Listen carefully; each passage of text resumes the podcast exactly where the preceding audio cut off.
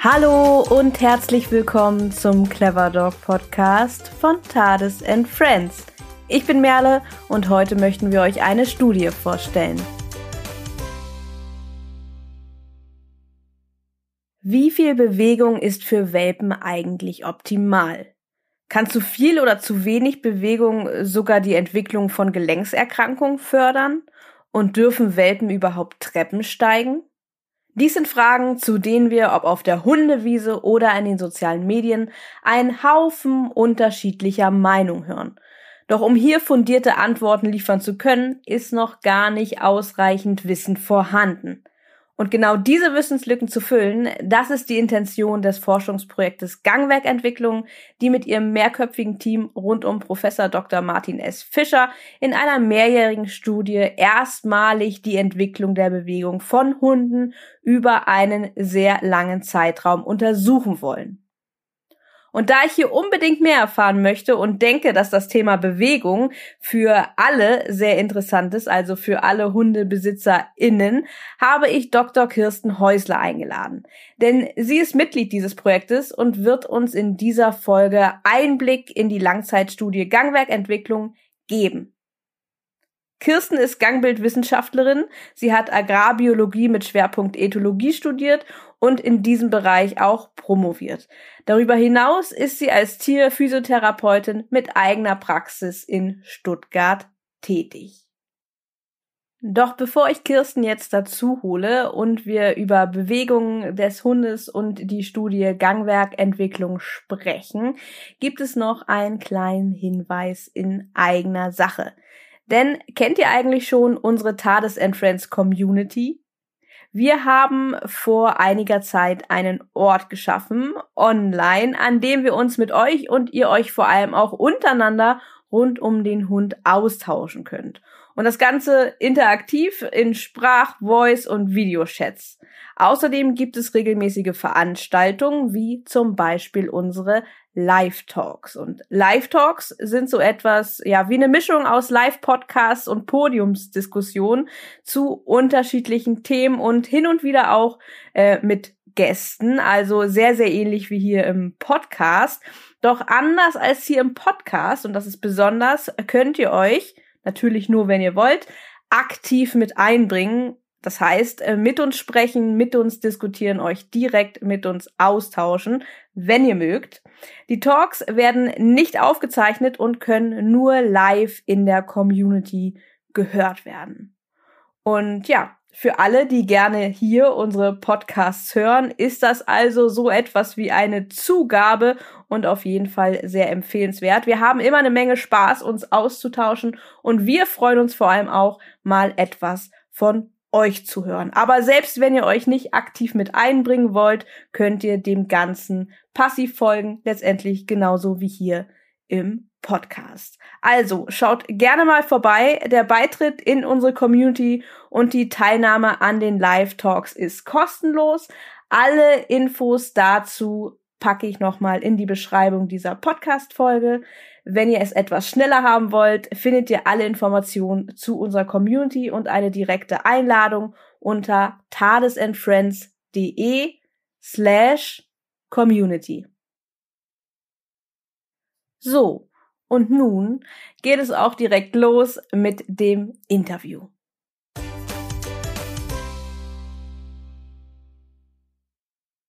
Hallo Kirsten, ich freue mich sehr, dich im Clever Dog Podcast begrüßen zu dürfen und dass du uns heute euer Projekt, äh, die Langzeitstudie Gangwerkentwicklung, vorstellen möchtest. Hallo und herzlich willkommen.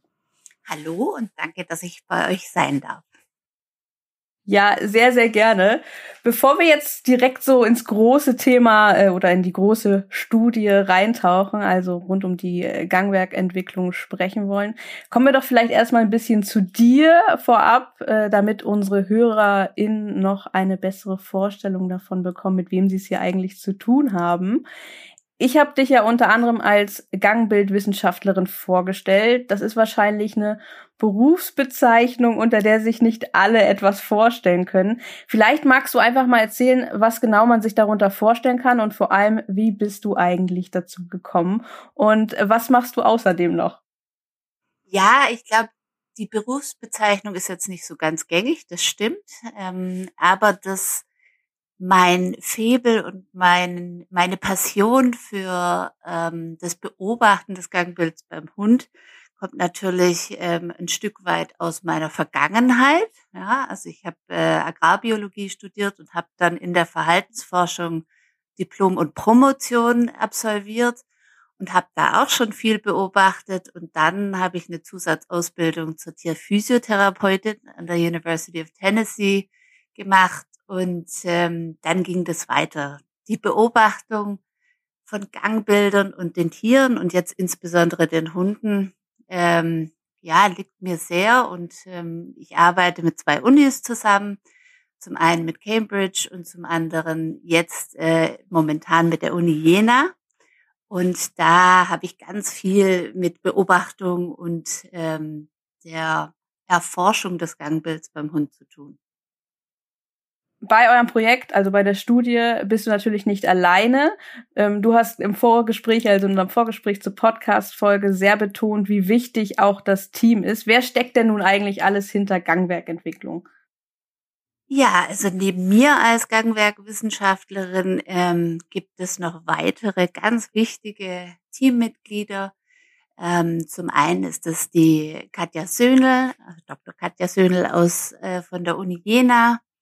Dann haben wir die Dr. Alexandra Keller, die ist in Frankfurt in dem Messort und die Julia Schibilla, die ähm, leitet den Messort in äh, Beverstedt, das ist in der Nähe von Bremen. Und dann haben wir natürlich als unseren ähm, großen Unterstützer und natürlich auch ähm, ein Stück weit den Wegbereiter der ganzen ähm, Bewegungsanalyse beim Hund, der da sich wirklich hervortut, ist es der Professor Martin Fischer. Der ist vielen sicher äh, bekannt über das Buch Hunde in Bewegung. Und ähm, wir sind ein fünfköpfiges Team, jetzt sogar eigentlich sechsköpfig. Wir haben noch eine Studentin mit dabei, die Julia B. Ähm, plus die Teams, die quasi an den Messorten, das heißt meine Mitarbeiter und auch die, Mess äh, die Mitarbeiter an den anderen Messorten, ähm, die sich im Hintergrund verstecken, ähm, aber eine wahnsinnige Leistung ähm, abliefern mit den mittlerweile über 300 Teilnehmern der Studie.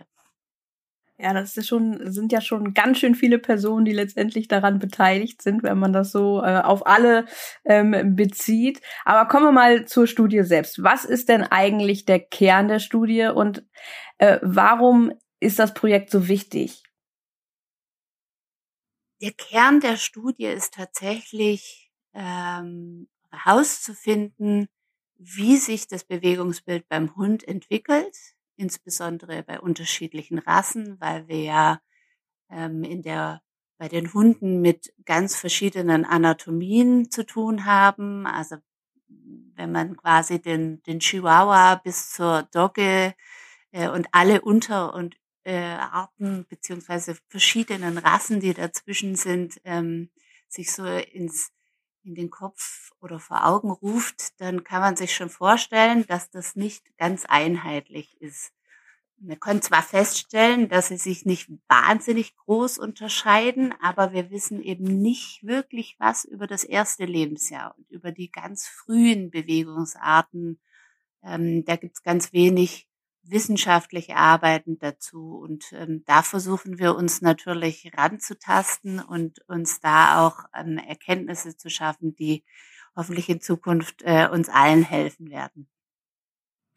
Ja, und gerade was das Thema betrifft, äh, gibt es natürlich sehr, sehr viele Fragestellungen, die eigentlich jeden Hundehalter, jede Hundehalterin irgendwie betreffen, also insbesondere die natürlich, die ähm, Welpen bei sich zu Hause haben. Und ich finde das so schön, auf der, auf eurer Website schreibt er auch, wo Wissen aufhört, fängt Meinung an. Und ich finde, das ist tatsächlich ein Thema, wo das mal wirklich ganz klar wird. Zum Beispiel, darf ich meinen Welpen eigentlich äh, die Treppe hochlaufen lassen oder muss ich ihn tragen?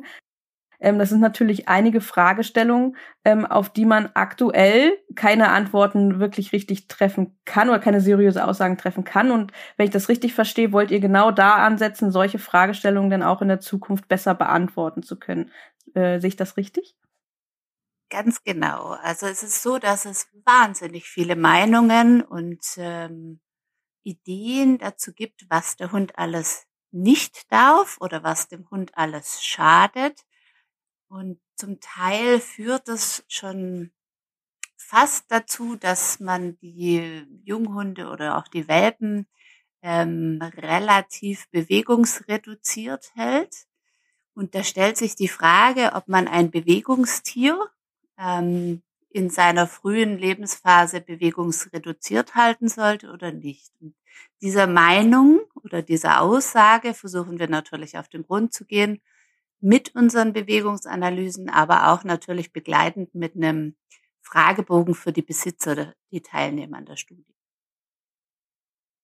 Und ähm, um da vielleicht auch noch mal weiter zu bohren, was ist denn genau das, was ihr euch letztendlich erhofft von der großen Arbeit, die ihr da auch wirklich ähm, erbringt? Und was ist das Ziel der Studie letztendlich oder die Ziele?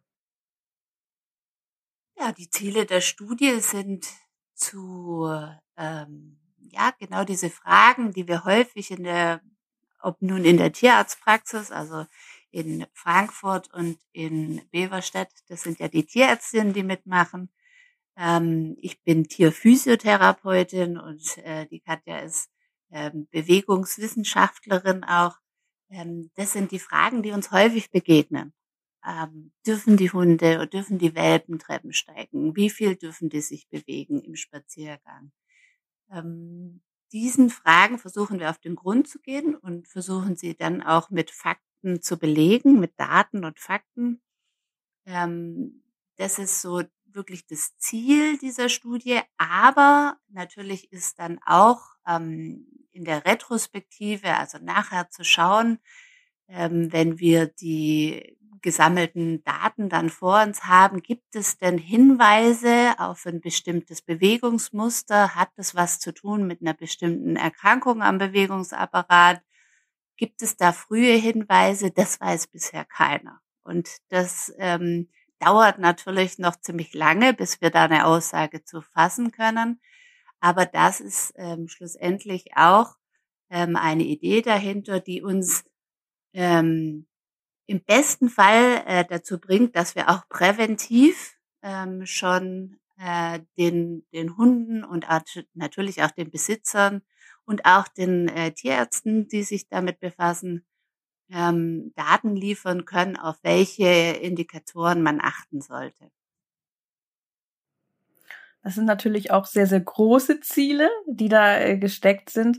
Ähm, wie wollt ihr diese Ziele denn erreichen und wie ist die Studie aufgebaut? Wie kann sich das, ich sag mal, ähm, ein Laie vorstellen?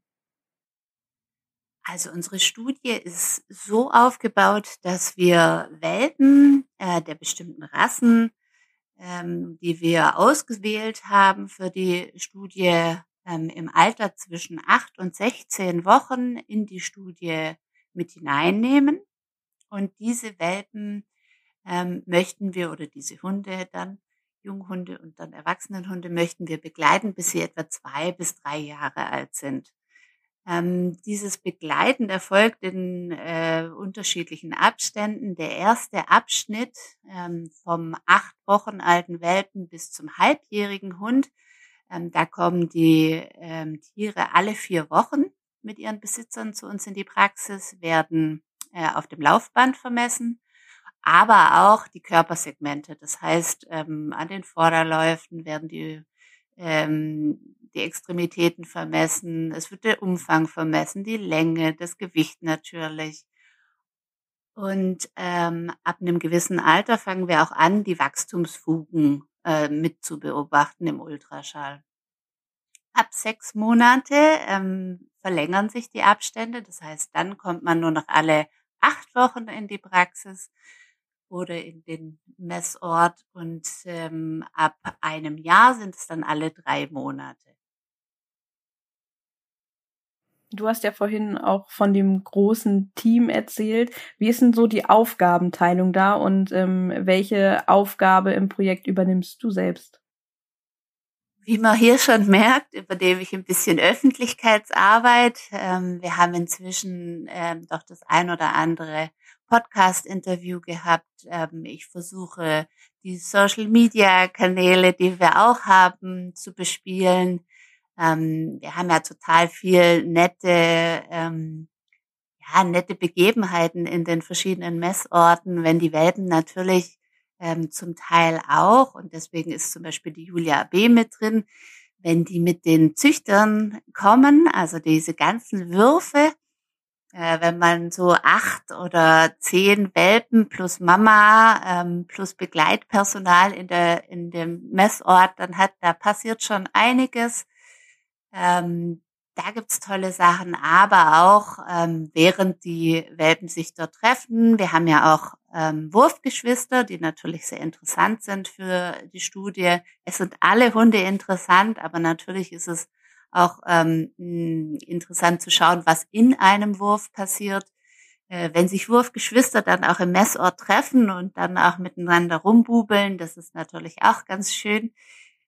Wir haben zwar nicht so wahnsinnig viel Zeit, aber wir versuchen natürlich auch da die Möglichkeit zu bieten, dass, ähm, dass es zu solchen äh, Zusammenkünften kommt. Und dann haben wir natürlich auch ähm, die harten Fakten und äh, die Datensammlung. Mhm. Und da ist ähm, extrem wichtig, die Katja Söhnel, ähm, wir haben eine Datenbank, ähm, die sie selber gebaut hat, äh, mit ihrem Freund zusammen, die uns wahnsinnig viel hilft, diese Mengen an Daten, die wir aufnehmen, ähm, schnell zu sortieren.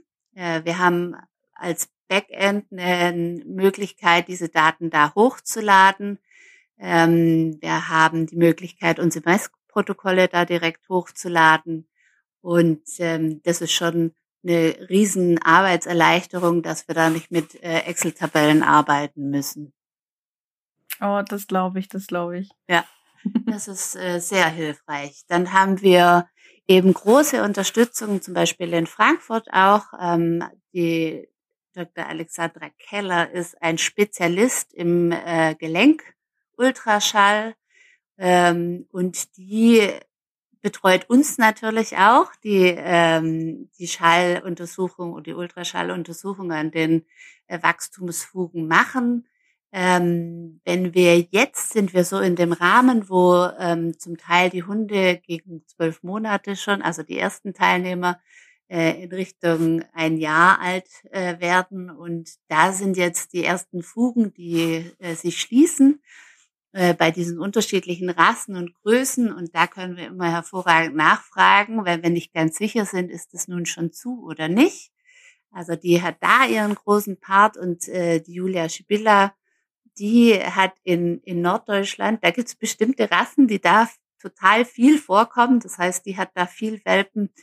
Ähm, und wir sind da ein, ja, ein extrem gut zusammenarbeitendes Team, auch sehr harmonisch, ja, ähm, wo man äh, einfach hervorragend Rückfragen stellen kann oder wenn man mal Schwierigkeiten hat, es gibt immer mal Hunde zwischendrin, äh, wo man sich nicht sicher ist, wie man sie zum Laufen bekommt. Ja, das ist total ähm, normal und dann hat jeder immer eine andere Idee oder hat, äh, weiß ich nicht, wer mit Leckmatten mit reingenommen oder ähm, wie bekommt man sie so hin, dass sie, dass sie stehen bleiben, wenn man sie vermessen will, dass man nicht die ganze Zeit hinterherhampeln muss und so. Und da ergänzen wir uns einfach ähm, hervorragend, ja. Ja, das stelle ich mir auch gar nicht so unkompliziert vor, gerade mit den kleinen Welpen. da braucht man sicherlich auch einiges äh, an Geduld. Ja, und jede Lebensphase hat so, äh, vor allem im ersten Jahr, ihre Unterschiede. Ne? Wir kommen ja auch da auf die ähm, Entwicklung oder da müssen wir auch darauf reagieren, wenn sie so Richtung äh, Pubertät gehen und auf einmal haben sie alles vergessen. Ja, mhm. äh, beim letzten Messzeitpunkt war es überhaupt kein Problem, aufs Laufband zu gehen und da zu laufen. Und dann kann es sein, sie kommen beim nächsten Mal in die Praxis und es ist ganz spooky, was wir da machen, als ob sie es noch nie gemacht ja, hätten.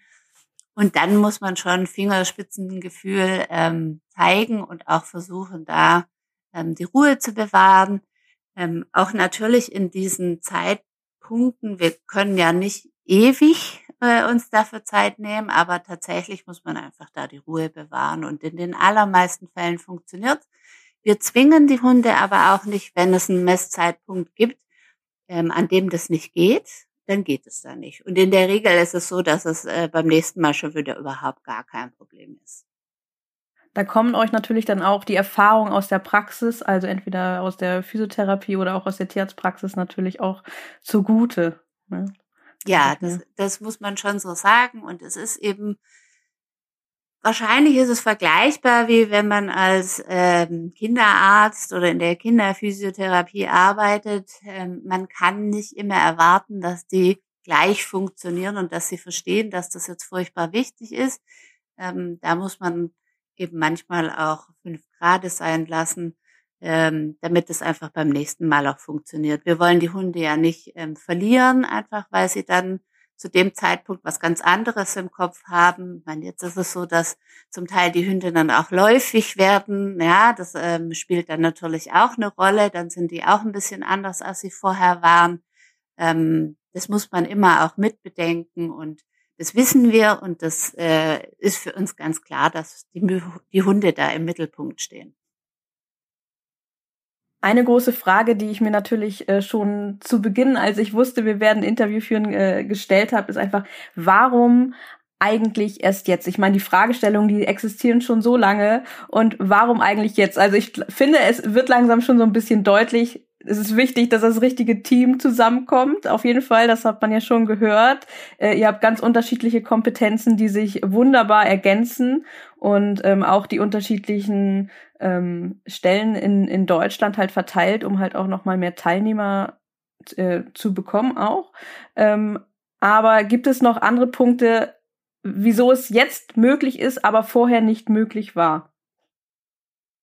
Ja, die gibt es eindeutig. Also ich habe ja schon gesagt, ähm, diese Gangwerkentwicklung beziehungsweise auch als Gangwissenschaftler zu arbeiten, ähm, ist in der Praxis zum einen die Beobachtung, aber die ist ja immer recht subjektiv ähm, und schwierig dann auch äh, weiter zu projizieren. Aber wir haben über ähm, die Firma Zebris mit diesem Canet Gate, mit diesem Messlaufband, mit dem wir arbeiten, haben wir inzwischen eine Möglichkeit gefunden, ähm, eine objektive Ganganalyse anbieten zu können. Das bedeutet, es werden in dem Laufband ist eine Messplatte drin und man kann in ziemlich kurzer Zeit ziemlich viel Gangzyklen auf, ähm, aufzeichnen und die auch ziemlich schnell analysieren, auch mit einem Report und auch ähm, mit Daten und Fakten, die dann dahinter stecken.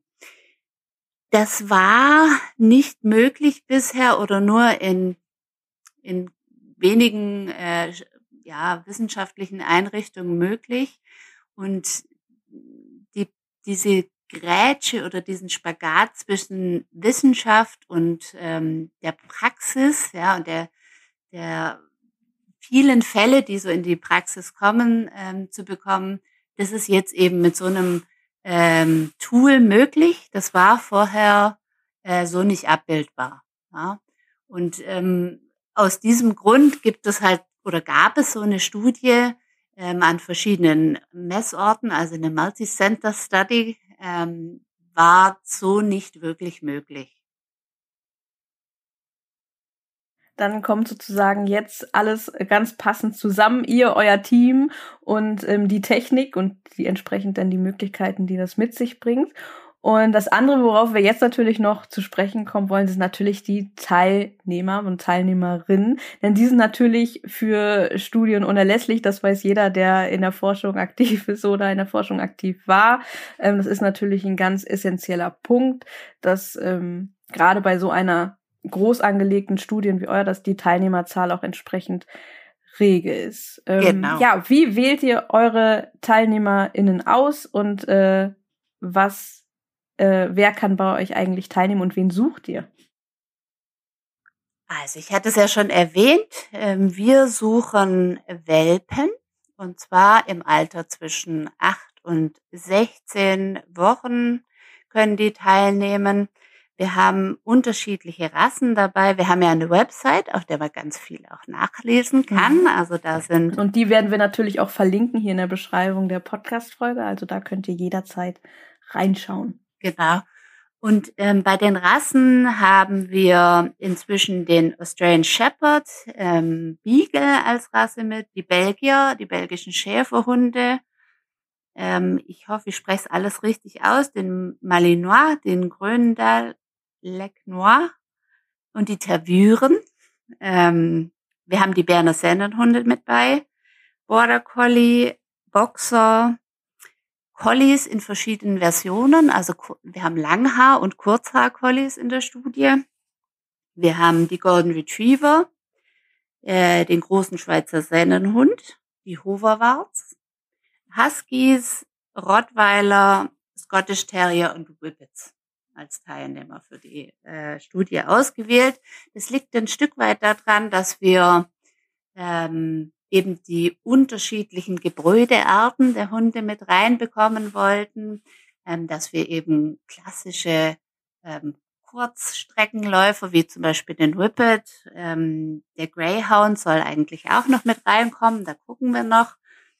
Ähm, und dann eben auch in die Arbeitslinien gehen, die Arbeitsrassen, ähm, wie den Rottweiler oder auch bei den Golden Retrievern, die unterschiedlichen ähm, Linien mit reinbekommen oder die Hütenden. Ja, also dass es so, ein, so einen guten Überblick über die ähm, Hunderassen gibt. Natürlich konnten wir nicht alle Rassen mit reinnehmen. Das ist, äh, man muss immer eine Auswahl treffen und das ist auch nichts gegen die Rassen, die nicht mit drin sind, aber wir mussten es ein bisschen eingrenzen.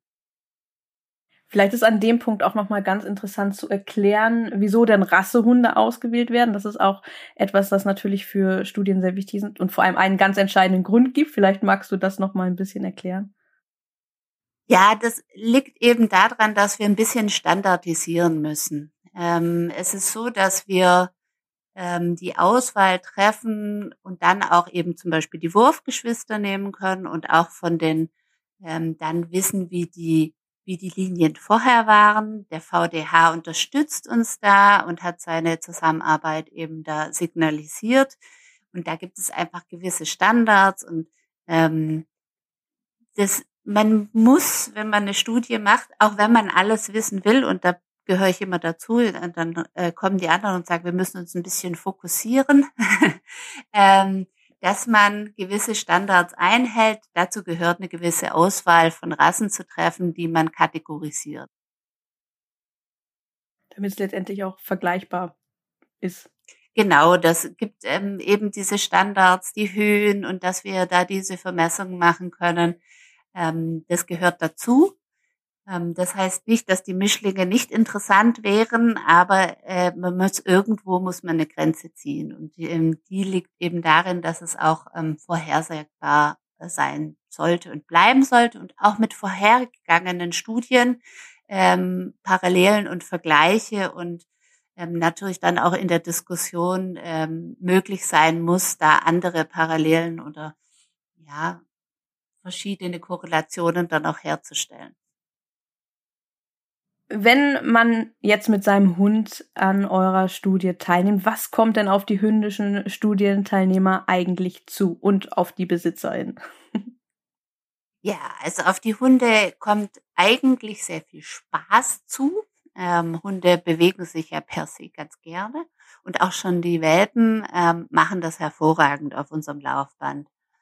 Ich weiß, es gibt so ein bisschen ähm, ja, vielleicht Vorurteile oder auch, ähm, ja, weil man noch keinen Kontakt zum Laufband hatte, ähm, dass es da Schwierigkeiten geben könnte mit den ähm, Teilnehmern. Das ist in, in der Regel nicht so. Ich habe ja vorhin schon erwähnt, es gibt natürlich Zeitpunkte, wo ähm, sie vielleicht ein bisschen zurückhaltender sind oder auch mal ähm, sich kurz verweigern. Ähm, aber in aller Regel möchten sich die Hunde bewegen und finden das Laufband überhaupt nicht spooky. Ähm, dann ist es so, dass die Besitzer im Vorfeld ähm, zu den Messzeitpunkten einen ähm, Fragebogen ausfüllen dürfen.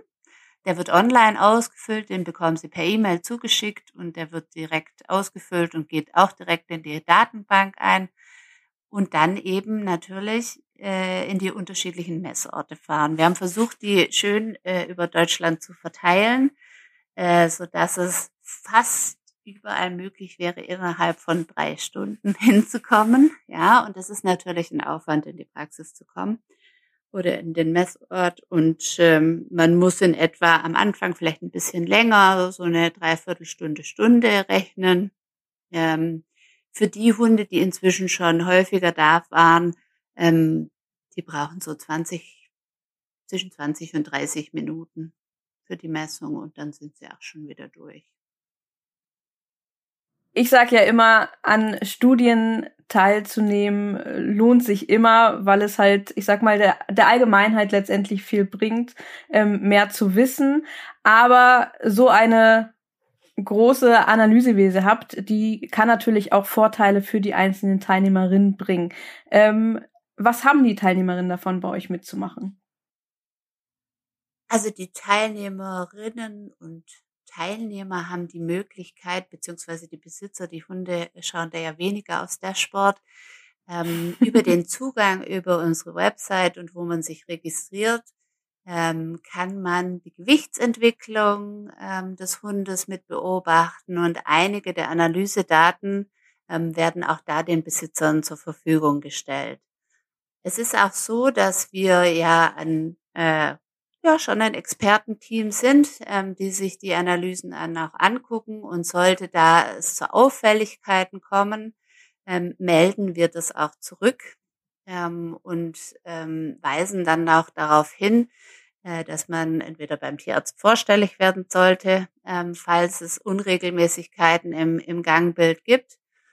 Ähm, das ist auch ganz wichtig für die Besitzer zu wissen. Wir können aber keine Beratung innerhalb dieser Studie machen, sondern wir sind beobachtend. Wir können nicht eingreifen in die Studie, aber aus ethischen Gründen ist es natürlich so, wenn etwas völlig aus dem Ruder läuft, ähm, dann weisen wir die Teilnehmer natürlich darauf hin.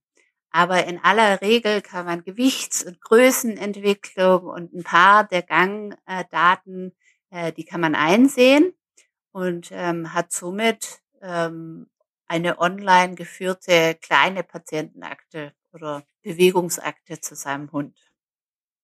Ich kann mir vorstellen, gerade für ZüchterInnen äh, ist das gerade auch extrem interessant, eben auch von unterschiedlichen Hunden dann gegebenenfalls Daten zu haben und das dann auch für die eigene Zucht, die Information zu nutzen, ähm, ist ja sehr, sehr, sehr wertvoll.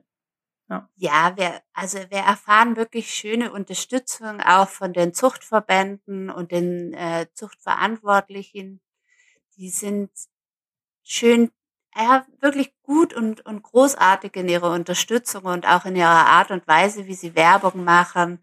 Ob das nun der Boxerverband bei mir zum Beispiel ist, die dann auch ähm, aus Augsburg raus da wirklich viel viel Werbung machen und in ihrem ähm, Vereinsheftchen dann auch die Teilnehmer wirklich vorstellen und zeigen, dass das wichtig ist, dahin zu gehen. Ich verstehe total, ne, jeder hat viel zu tun und ähm, dann sich die Zeit zu nehmen, hinzufahren, den Hund laufen zu lassen und vermessen zu lassen, ist ähm, schon ein Invest von, äh, von Seiten der Besitzer. Und ähm, aber es lohnt sich. Und es lohnt sich auch insofern, wenn man seine Rasse auch liebt, ähm, wie sie es alle tun, ja, und auch wirklich ähm, tolle Geschichten dahinter stecken. Ich frage dann immer, wie ist der oder die auf die bestimmte Rasse gekommen. Ähm, da gibt's ganz schöne Geschichten und ähm, da merkt man auch diese Verbundenheit zu dem oder der Hündin oder wie auch immer ähm, und auch diesen Rassen, dass wir gucken, dass sie so gesund wie möglich bleiben und auch in ihrem Bewegungsapparat. Das liegt natürlich hier in, in der Studie äh, begründet, aber ähm, dass wir da unseres dazu tun, dass ähm, die Rassen weiterhin auch so bestehen können. Ja. Und gerade auch, äh, ich sag mal, die Themen HD und EDI sind natürlich auch äh, unter vielen Rassehundepopulationen sehr, sehr verbreitet. Und äh, da ist jetzt das Stichwort Früherkennung, wie du es vorhin gesagt hast, ist da natürlich auch für viele sehr wichtig, auch nicht nur interessant, sondern auch sehr wichtig natürlich für Zuchtentscheidungen, ja. Ja, das sind, äh, spielt immer eine große Rolle. Das werden wir immer gefragt. Genau.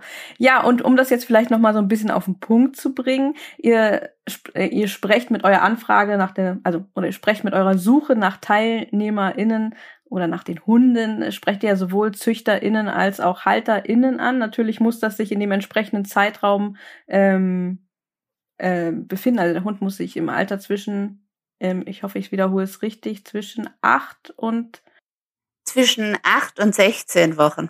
Ach, 8 und 16. Zwischen acht und 16 Wochen.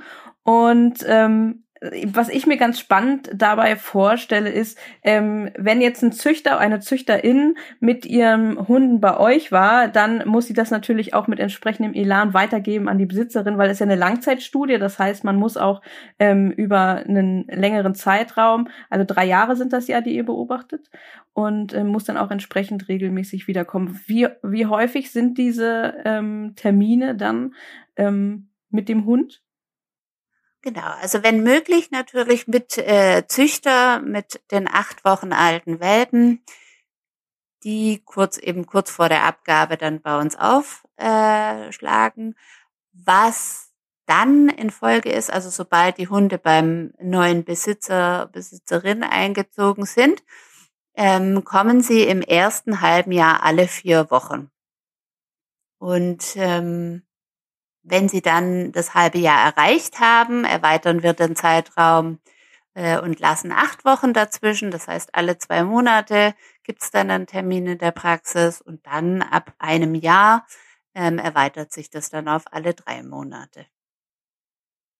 Das heißt aber auch, wenn der Hund nicht direkt mit dem Züchter schon bei euch äh, dabei war, kann man auch äh, mit dem Welpen entsprechend noch zu euch kommen, solange er nicht älter als 16 äh, Wochen alt ist. Genau, das ist so. Ähm, man kann einfach im Alter zwischen 8 und 16 Wochen ähm, die Abgaben der Welpen ähm, unterscheiden sich ein bisschen bei den äh, verschiedenen Züchtern und Züchterinnen, dass man ähm, aber eben im Anschluss kommt. Wir sind natürlich, wir verstehen auch, dass die Züchter und Züchterinnen nicht unbedingt immer auch noch den Nerv haben, mit dem ganzen Wurf zu kommen, vor allem wenn die, ähm, wenn das vielleicht nicht ganz einfach war oder sehr, sehr viele Welpen sind. Das ist ein ähm, immenses Projekt dann zu kommen, ja. Ähm, aber wir haben eben auch viele Züchter, die das sehr unterstützen, dass sie ihren neu Neuwelpenbesitzern das auch mitgeben, äh, dass sie an der Studie teilnehmen. Ja, das ähm, man kann da auch, ohne dass der, der Welpe mit acht Wochen ähm, gemessen wurde, als er noch beim Züchter war, ähm, mitnehmen oder teilnehmen, klar. Und dann ist natürlich noch eine entscheidende Frage, wie kontaktiert man euch denn dafür, wenn man jetzt die passende Rasse hat und äh, die passenden Hunde oder was geplant hat, einen Wurf geplant hat oder bald ein Wurf ansteht, wie kontaktiert man euch? Also der Kontakt ähm, erfolgt am allerbesten über die Registrierung auf der Seite, auf unserer Website. Das ist die Gangwerkentwicklung.uni-jena.de. Und da kann man sich registrieren, da gibt man die Daten zum Hund ein und dann kann man sich auch da entscheiden, ähm, welcher Messort äh, am allerbesten für einen ist, am nächsten liegt ähm, und dann automatisiert eine E-Mail verschicken, die dann in die ähm, im entsprechenden Messort ankommt, auf die wir dann reagieren können und ähm, auf die wir dann ähm, mit, ne, mit einem Terminangebot reagieren. Gut. Ich hoffe, dass vielleicht schon die ein oder der andere äh, zugehört hat und äh, dachte, Bob, ja, das könnte für mich passen. Das wäre natürlich sehr, sehr schön. Ähm, Bevor wir hier heute unsere Podcastaufnahme gestartet haben, habe ich in den letzten Tagen ein paar Fragen gesammelt noch äh, in der Community rund um das Thema. Viele finden das Projekt, eure Studie extrem spannend und ich habe äh, sehr, sehr unterschiedliche Fragen rund um das Thema äh, bekommen und würde sie dir sehr, sehr gerne stellen, wenn du Lust darauf hast. Ich guck, was ich davon eben äh, beantworten kann. Ich bin gespannt auf die Fragen. Ich freue mich natürlich immer auf Fragen und das hilft uns natürlich auch ein Stück weit ähm, darauf zu reagieren, ja. Okay, dann starte ich mal direkt mit der ersten Frage. Was weiß man bisher schon darüber, ab welchem Alter man einem Hund welche Belastung zumuten kann? Ja, da gibt's noch nicht wirklich viel ähm, Fakten dazu. Da muss man sagen, ist es immer noch so, dass es ziemlich viele Meinungen gibt. Ähm, jetzt aus meiner Erfahrung ähm, als, als Physiotherapeutin raus oder heraus muss ich sagen, eine grundsolide Bewegung, äh, dagegen ist nichts zu sagen, ähm, Hunde von der Bewegung abzuhalten, von der normalen Bewegung. Ähm, das ist vermutlich nicht die beste Idee, weil man kann sie nicht in Watte packen. Es sind nun mal Bewegungstiere, aber so wirklich Fakten dazu liefern, ähm, da sind wir jetzt dabei und da gucken wir eben auch ähm, über so erste Daten von den acht Wochen alten Welpen, dass wir die ähm, ja vielleicht so gegen Ende des Jahres schon mal ähm, einen Teil davon äh, veröffentlichen können. Das ist so das Ziel. Ja, sehr, sehr spannend. Und da knüpft auch die nächste Frage an. Äh, was sind aktuelle Erkenntnisse zu Langzeitfolgen von zu wenig Bewegung im Welpenalter? Also meines Wissens nach ähm, gibt es da im Moment keine Fakten dazu. Ähm, dass zu wenig Bewegung und dann muss man natürlich auch definieren, was ist zu wenig mhm. Bewegung. Ähm, wie gesagt, da sind wir dran. Wir sammeln sehr aktiv die Daten dazu. Wir haben im Fragebogen auch ein paar Fragen, die genau darauf abzielen. Ähm, und wir werden auch aus diesem Fragebogen heraus schauen, dass man Daten liefern kann, nicht erst nach drei beziehungsweise fast vier Jahren, wenn die Studie dann ähm, zu Ende ist, sondern dass wir auch immer mal so Zwischenergebnisse liefern können. bin ich schon sehr gespannt drauf. Wie erkennt man, ob der Hund als Welpe falsch oder zu viel ausgelastet wurde? Ja, also ich mag mich ja nicht wiederholen, aber das ist ähm, tatsächlich so, dass diese Retrospektive dann ähm, am Ende der Studie hoffentlich dazu eine Aussage liefern kann.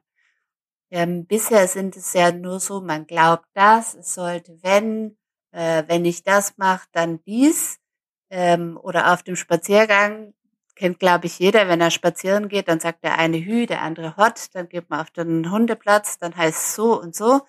Ähm, schwierig zu beantworten.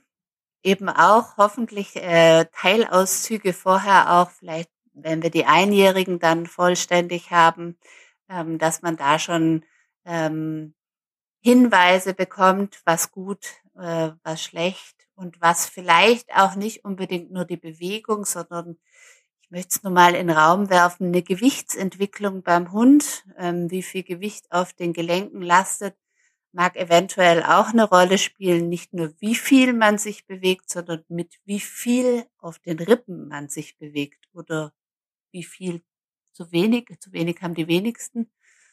Ähm, das schmeiße ich jetzt einfach mal so in den Raum das, ich finde ich finde es auch gar nicht verkehrt, dass du sagst, du möchtest dich nicht wiederholen. Ich glaube, das ist ganz, ganz wichtig, weil gerade diese Fragestellung, ob das nun auch, äh, wie viele Minuten darf der junge Welpe sich bewegen oder was ist zu viel, was ist zu wenig. Wenn man mal einfach das Internet, sage ich mal, durchforstet, findet man ja zu allem ganz, ganz viele Antworten. Und ich glaube, das ist äh, ganz, ganz vielen auch gar nicht bewusst, dass man dazu eben gar nicht wirklich aktuell seriöse Aussagen treffen kann. Und ich hatte auch äh, vor unserer Podcast Podcastaufnahme ähm, eine kleine Umfrage gemacht, so ein bisschen tricky, weil ich dann anschließend gesagt habe, ah, man kann zu den Fragen noch gar keine Aussagen treffen, aber äh, viele haben schon gewisse Vorstellungen zu dem Thema, was ja auch gar nicht verkehrt ist. Und entsprechend merkt man schon, dass äh, da auch nicht so ein Bewusstsein dafür da ist, dass man eben viele Sachen noch gar nicht wirklich mit Fakten unterfüttern kann, mit Daten unterfüttern kann. Und ähm, dass man hier noch abwarten muss. Und hinter dem Hintergrund ist eure Studie natürlich wahnsinnig spannend und äh, ich persönlich bin da auch schon sehr, sehr gespannt drauf, äh, was ihr da für Daten liefern könnt und liefern werdet in den nächsten Jahren. Ja. Ja, ich auch. ähm, die nächste Frage äh, ist, ist HD wirklich in erster Linie genetisch bedingt? Mm, also die Frage kann man auch zum Teil beantworten. Inzwischen weiß man, dass das natürlich äh, eine genetische Grundlage hat, aber in der Regel äh, multifaktoriell ähm, in ihrer Auswirkung dann im, im Leben eines Hundes schon bedingt sein kann. Ähm, es ist bisher ja noch nicht gelungen, das über züchterische Maßnahmen völlig ähm, wegzuzüchten. Es tritt immer wieder auf. Ähm, und da sind sicherlich ganz unterschiedliche Sachen auch daran beteiligt. Ähm, unter anderem Fütterungsgeschichten, ähm, sicherlich auch externe Faktoren, ähm, die da eine Rolle spielen können. Hm.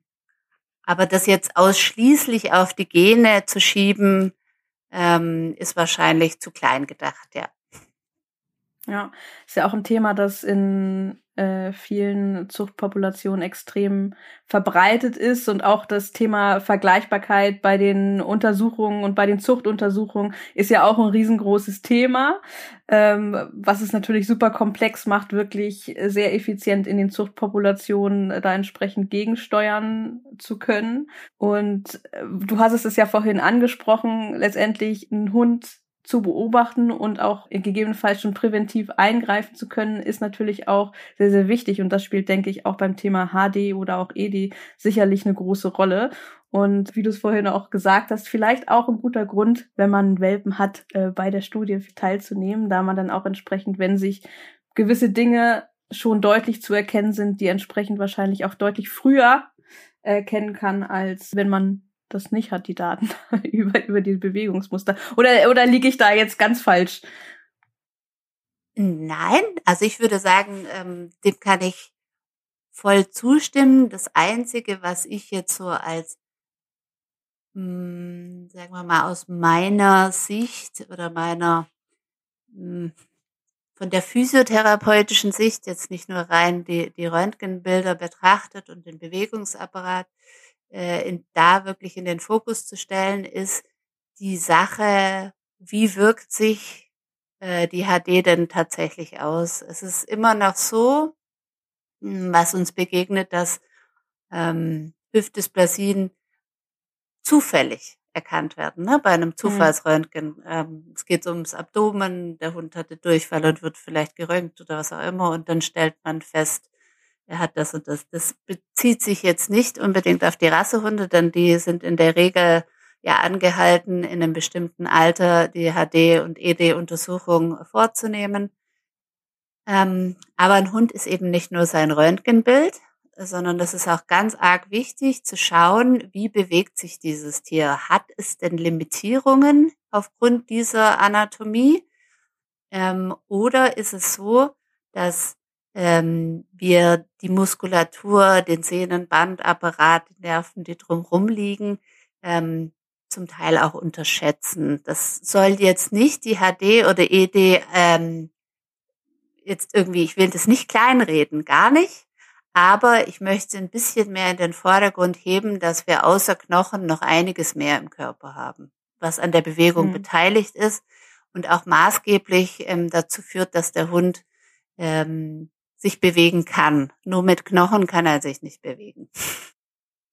Nee, das stimmt natürlich. Aber knüpft ja letztendlich auch mit der Prävention an, denn wenn man einen Befund hat, dann ähm, ist natürlich dann auch ratsam entsprechend für Muskulatur zum Beispiel was zu tun. Und äh, da bist du dann ja auch wirklich der Profi auf dem Gebiet, weil äh, damit beschäftigst du dich sicherlich im Alltag auch sehr viel, nehme ich an. Genau, damit be beschäftigen wir uns äh, natürlich und ähm, diese Bewegung und die Beweglichkeit zu erhalten und die kontrollierte Bewegung und auch die Freude an der Bewegung auch bei dem Besitzer zu erhalten, denn häufig ähm, ist die ist der, sitzt der erste Schock tief, wenn man so eine ähm, so einen Befund bekommt. Und wo wir ein bisschen dran schrauben müssen, glaube ich, ist an diesem jetzt kann ich meinen Hund nicht mehr bewegen, weil er die und die äh, den Befund bekommen hat oder das darf er nicht mehr. Und der Hund mh, hm, wird manchmal degradiert zum nur noch Patientendasein und dann muss man eben schauen, das Glas nicht halb leer, sondern halb voll sehen und sagen, was kann er, wo sind die Fähigkeiten, was kann er gut, wo, was, wo können wir es gut rausarbeiten. Ähm, das würde mir wahnsinnig äh, am Herzen liegen und das war auch mein Ansinnen, natürlich diesen präventiven Faktor ähm, der Studie äh, auch so ein bisschen hervorzuarbeiten, weil ähm, keiner von uns nicht als Mensch und nicht als Hund ist ein Röntgenbild. Okay, kommen wir zur nächsten Frage. Ähm, kann man aktuell wirklich keine seriöse Aussage darüber treffen, ob Treppensteigen oder Treppentragen im Welpenalter besser ist? Also eine wissenschaftlich fundierte Aussage kann man dazu nicht treffen. Es gibt eine Studie äh, von der Uni Wien, ähm, die das Treppensteigen beobachtet hat. Und da kann man sagen, dass die größte Bewegung im Sprunggelenk war. Ähm, aber es ist auch ganz schwierig, da sind wir wieder bei dem Strukturieren und Eingrenzen bei einer Studie, wie will man das denn zu 100 Prozent untersuchen? Das mhm. hieße ja, man müsste zum Beispiel aus einem Wurf, nimmt man Wurfgeschwister, Party, die einen dürfen Treppen steigen, die anderen nicht.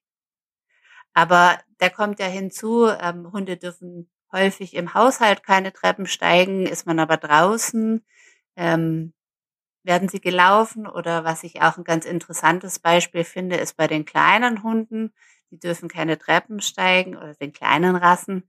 Ähm, die haben aber in der Regel zu Hause eine, ein Stufensystem für die Treppe, dass sie auf die Treppe kommen können. Äh, auf die Sofa kommen können, auf nicht so, auf, die Sofa, Treppe, ja. sondern die haben, und das sind ja auch Stufen.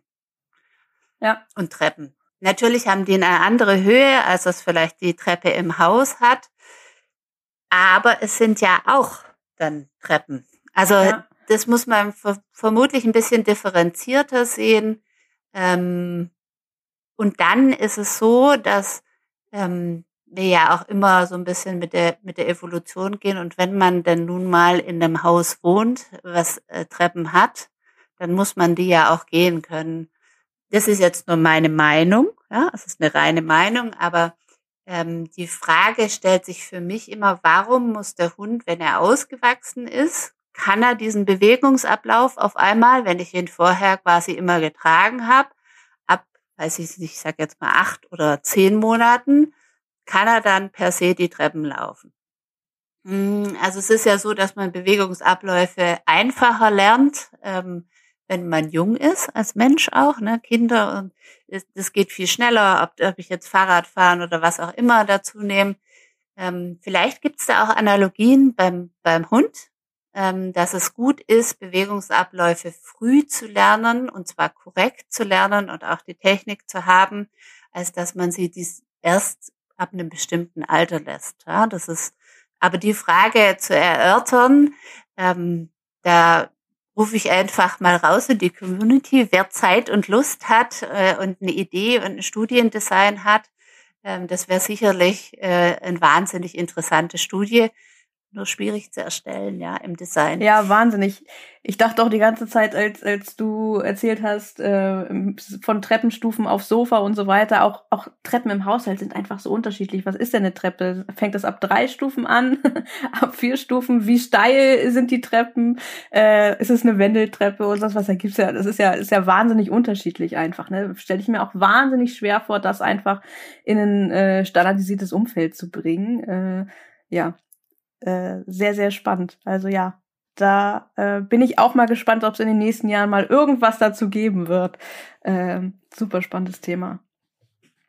Ansonsten kann man da eigentlich an unsere Community, an unsere ZuhörerInnen nur sagen, immer vorsichtig sein, was Absolutismen betrifft, gerade bei Aussagen zu diesen Themen, wo man eben noch nicht äh, genug äh, fundierte Aussagen zu treffen kann. Ähm, da immer vorsichtig sein, wenn man auf absolute Aussagen trifft, dann sollte man auf jeden Fall hinterfragen.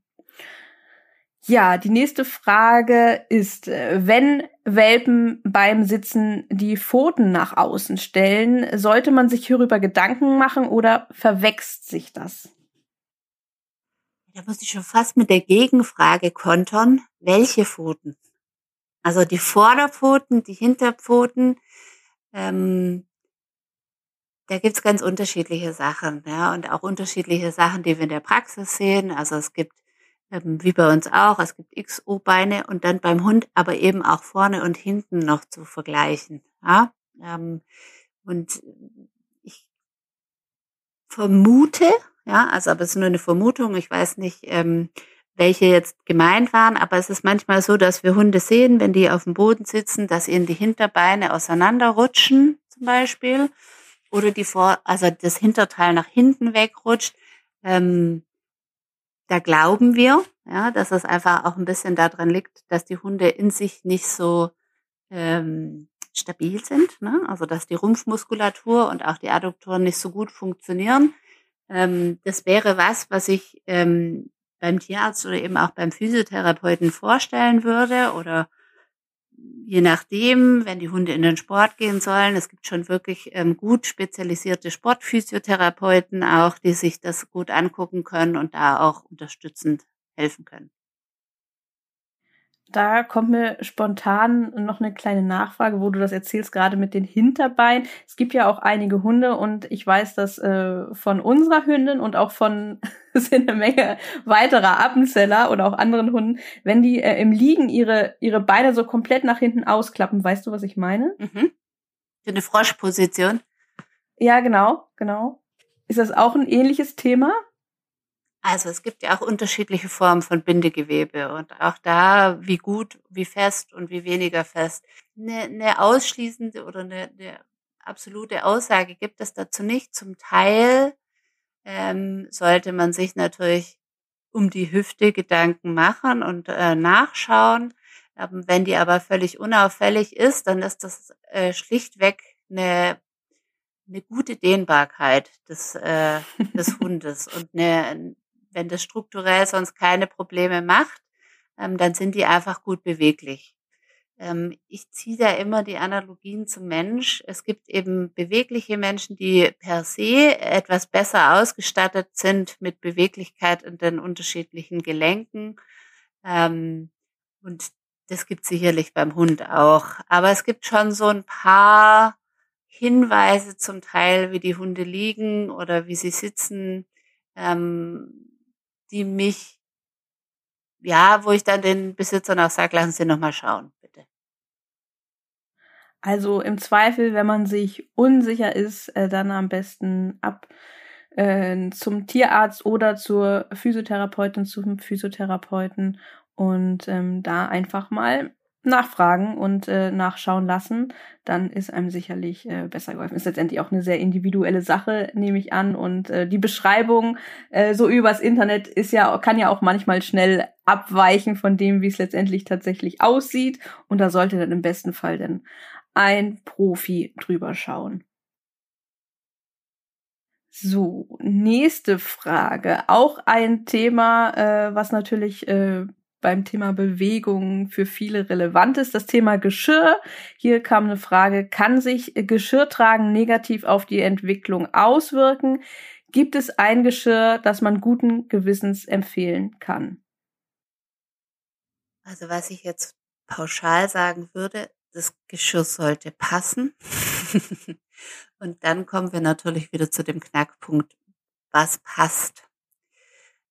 Ähm, es ist so, dass ein Geschirr die Bewegung nicht einschränken sollte. Und ähm, manchmal kommt es eben dazu, dass man das Geschirr benutzt, damit der Hund nicht so zieht. Also das sind häufig Sachen, die ich höre. Oder dass man nicht an der Halswirbelsäule ziehen will, weil man nur ein Halsband benutzt. Ähm, pauschal kann man diese Aussage nicht treffen, aber es ist tatsächlich so, dass wir inzwischen dazu übergegangen sind, ähm, das anzubieten, dass man unterschiedliche Geschirre am Hund probieren kann. Und zwar in der Bewegung und sieht, was limitiert und was nicht. Ähm, was mir ganz, ganz doll am Herzen liegt, ist, wenn ich so ähm, Videos oder Bilder aus Welpengruppen sehe, ist, die müssen passen, die Geschirre. Also die dürfen nicht zu klein sein, ja, weil man noch wartet, weil der Hund ja wächst, bis man die nächste Größe kauft. Die dürfen aber auch nicht zu groß sein, so dass sie ähm, vielleicht am, am Sternum, also vorne am Brustbein und an der Brust ähm, schon so groß sind, dass sie noch über die Schulterblätter, na, wenn die Schultern sich bewegen, äh, drüber rausziehen. Ähm, und dann gibt's noch eins, ähm, was mir sehr am Herzen liegt, ist sich zu überlegen, zum einen, wo der eingehängt wird, die Leine, also die, dieses, ähm, dieses Häkchen oder diesen, dieser Ring zum Einhaken, wo der ist und wie gut der tatsächlich gepolstert ist. Ähm, und dann bitte auch immer, auch wenn die schön sind, die Leinen und alles mit großen Karabinern und schwer und schwer bedeutet auch teuer und sowas, ähm, das ist nicht immer eine gute Idee. Also da, wo die Leine eingehängt wird, das sind wir mitten über den Dornfortsätzen in der Regel. Das, das Haut, wenn man den Hund immer an der Leine hat und sich da bewegt, dann äh, führt es eventuell auch da zu Irritationen, weil da immer was drauf dotzt. Ne? Also solche Sachen sollte man sich gut überlegen. Die allermeisten Hersteller haben das inzwischen auch ähm, erkannt aber auch da mal gucken. Und wenn man das Geschirr abnimmt, ähm, dann sieht man häufig auch, wo Druckstellen sind im Fell. Und die sollten natürlich so gering als möglich sein. Und wie sieht das vorne an, an der Brust aus äh, mit dem Brustbein? Wo sollte man da drauf achten? Also je nachdem, ähm, wie breit die Brust des Hundes ist, da unterscheiden sich die Rassen ja auch wieder sehr ähm, muss man eben schauen, dass ähm, insbesondere die Bewegung der Schultern ähm, frei ist. Also die, die, die Lage der, ja, der oberen, also die, um den Hals rum, das sollte schon fast wie ein Halsband sein. Ja, das sollte nicht auf den Schulterblättern oder auf den Schultern, Schultergelenken vorne liegen, ähm, sondern das sollte relativ frei sein und tatsächlich schmal über äh, die Brust runtergehen.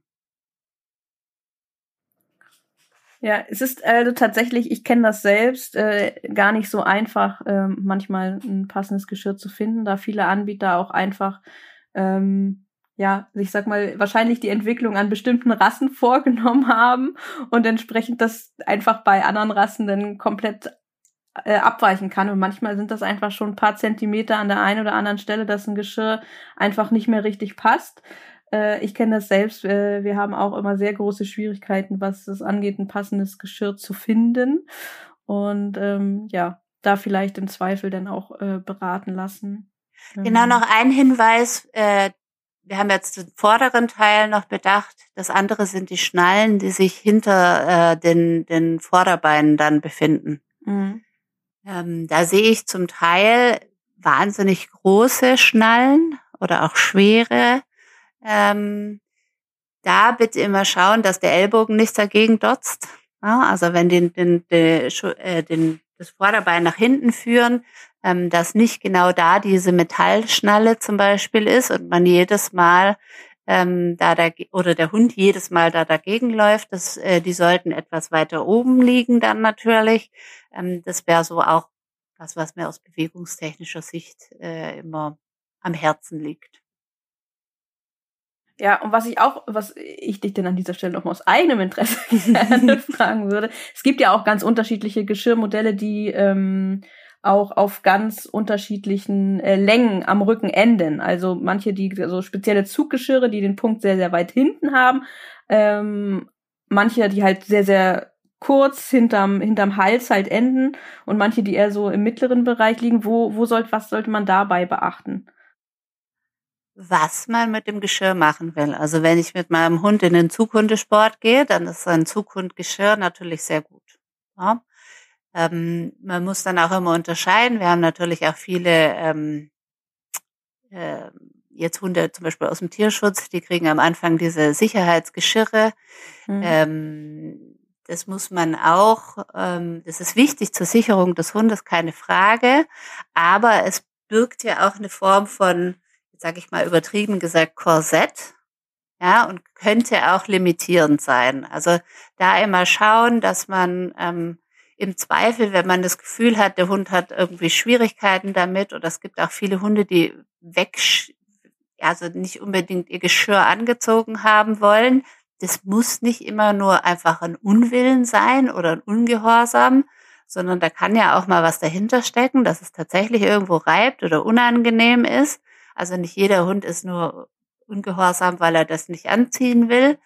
Ähm, am besten wäre es natürlich ganz ohne, aber das funktioniert halt nicht, ne? In der Gesellschaft, mhm. in der man ähm, die Hunde eben auch äh, eine gewisse Form kontrollieren muss oder eben auch sichern muss.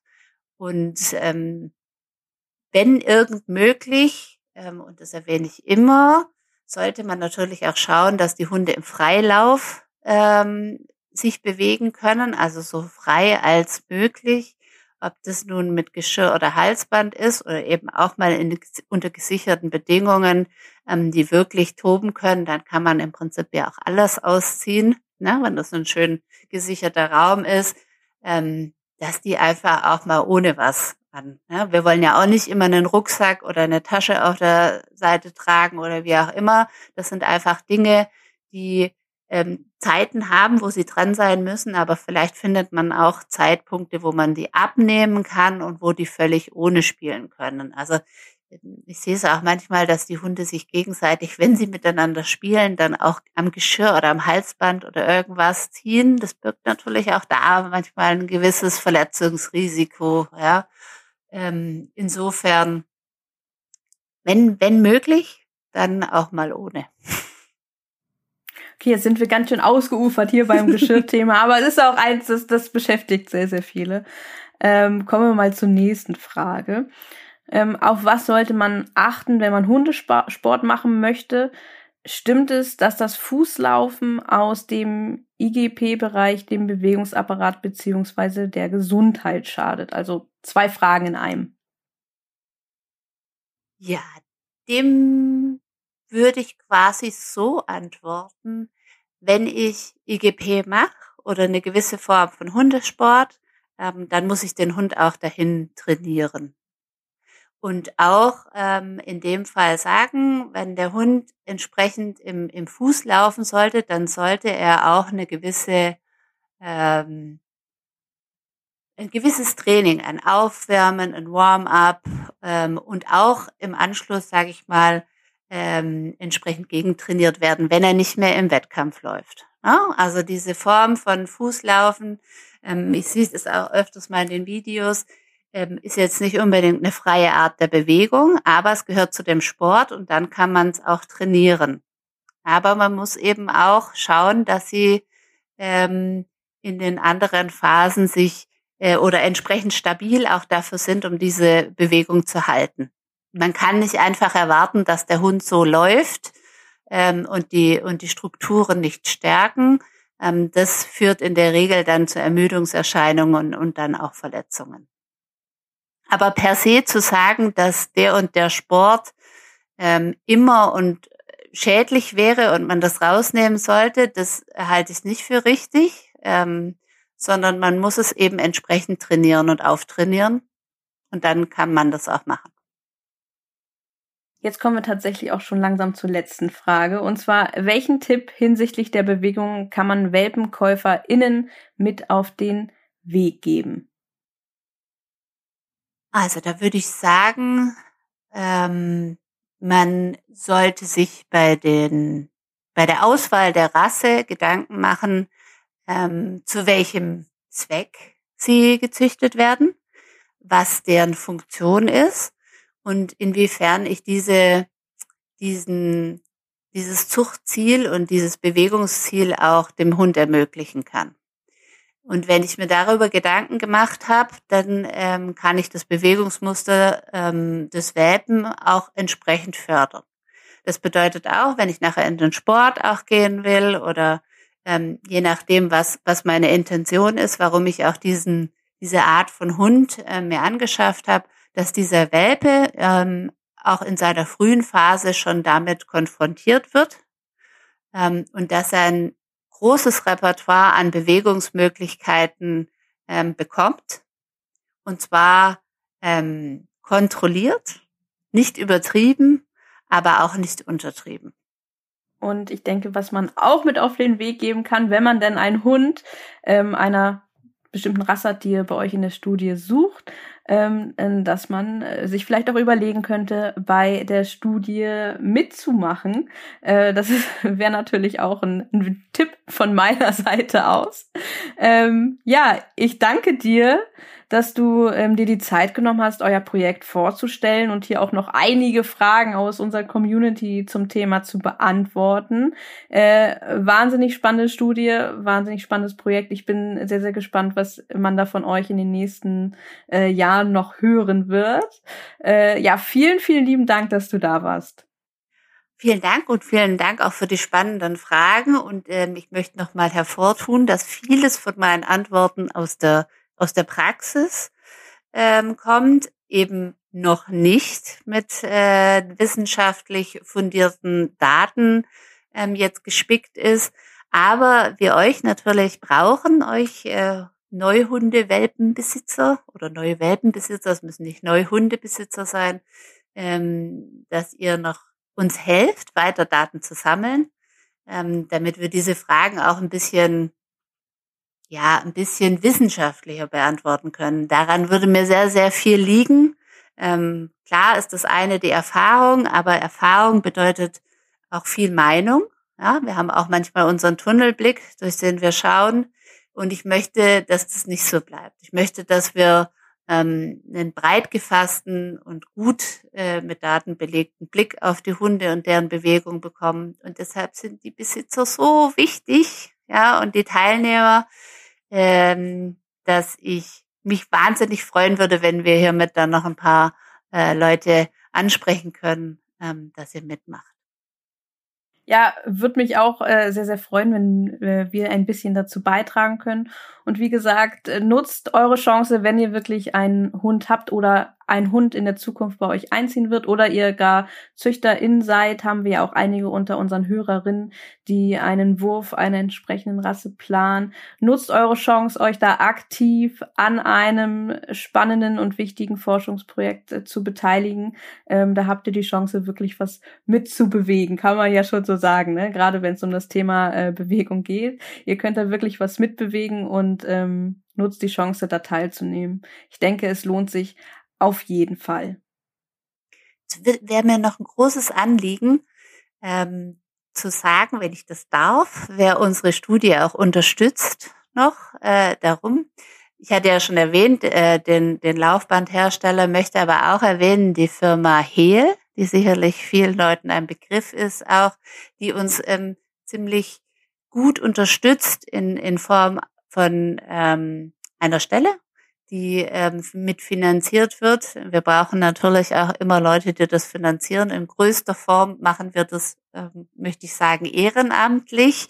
Aber wir haben auch über Physia zum Beispiel unsere Ultraschallgeräte bekommen. Ähm, und das ist auch immer sehr, sehr wichtig für uns, dass wir auch eine gewisse Form von Unterstützung da bekommen. Denn ähm, außer in Jena, die haben jetzt keine Praxis, aber wir anderen drei, wir haben eben unsere Praxen, die nebenher laufen müssen und wir machen dann quasi Wochenends die Messungen. Also wir haben kein Ganglabor, wo das alles mit viel Personal erfolgt, sondern das ist ähm, ja auch ganz schön viel ähm, ehrenamtliche Arbeit auch der Mitarbeiter in den unterschiedlichen Praxen und ähm, alle, die das unterstützen, denen möchte ich sehr, sehr, sehr danken ähm, ohne die wäre es nicht möglich. Und äh, natürlich auch das Interesse von unterschiedlichen Podcasts, so wie eurem. Das ist natürlich äh, für uns Gold wert, ähm, das auch zu verbreiten. Und da möchte ich ein ganz großes Dankeschön aussprechen. Ja, also sehr, sehr gerne. Ähm, wir freuen uns, da wie gesagt, äh, einen Teil zu beitragen zu können. So wie du es, ich finde es schön, dass du es zum Schluss äh, auch nochmal sagst, dass das wirklich ein Projekt ist, was auch von euch, also ähm, den Projektverantwortlichen wirklich äh, sehr, sehr viel, in Anführungszeichen auch ehrenamtliche Arbeit, Arbeit über den eigentlichen Arbeitsalltag hinaus erfordert.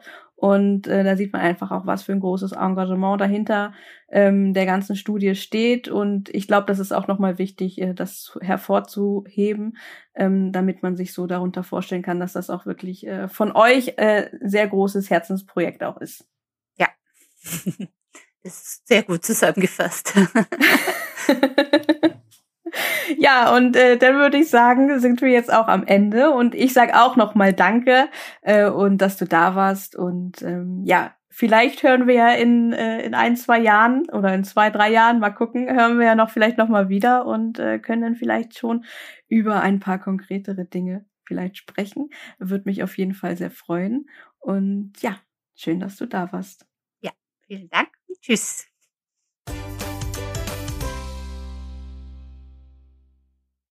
Ja, und ich hoffe, dass auch ihr spätestens jetzt sehr gespannt auf die Ergebnisse der Studie seid und nun, ja, euch vielleicht auch ein klareres Bild zu den sehr häufig gestellten Fragen rund um die Bewegung des Hundes machen könnt.